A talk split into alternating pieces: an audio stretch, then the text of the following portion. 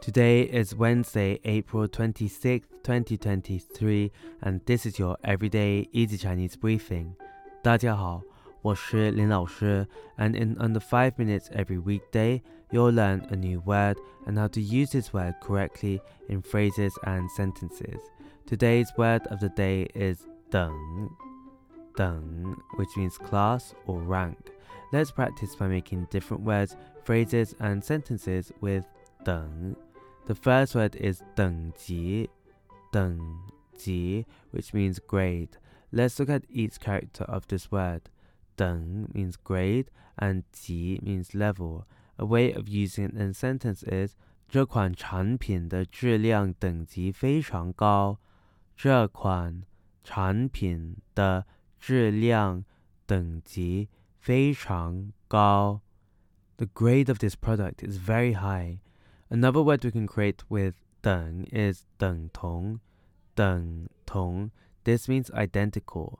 Let's again look at each character of this word. 等 means rank and 同 means same. A way of using it in a sentence is 这个词语的意思与那个词语是等同的。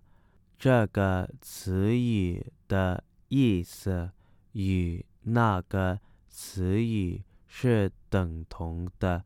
the meaning of this word is identical to that word. Finally, we can create the word 平等,平等, which means equal. The 平 here means flat.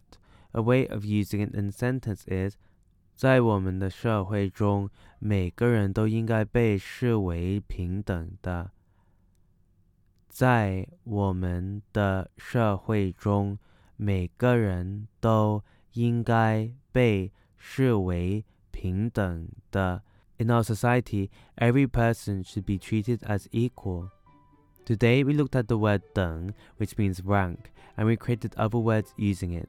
These are 等级 grade, 等同 identical, and 平等 equal. To see this podcast transcript, please head over to the forum section of our website www.everydayeasychinese.com where you can find even more free Chinese language resources. See you again soon for more practice.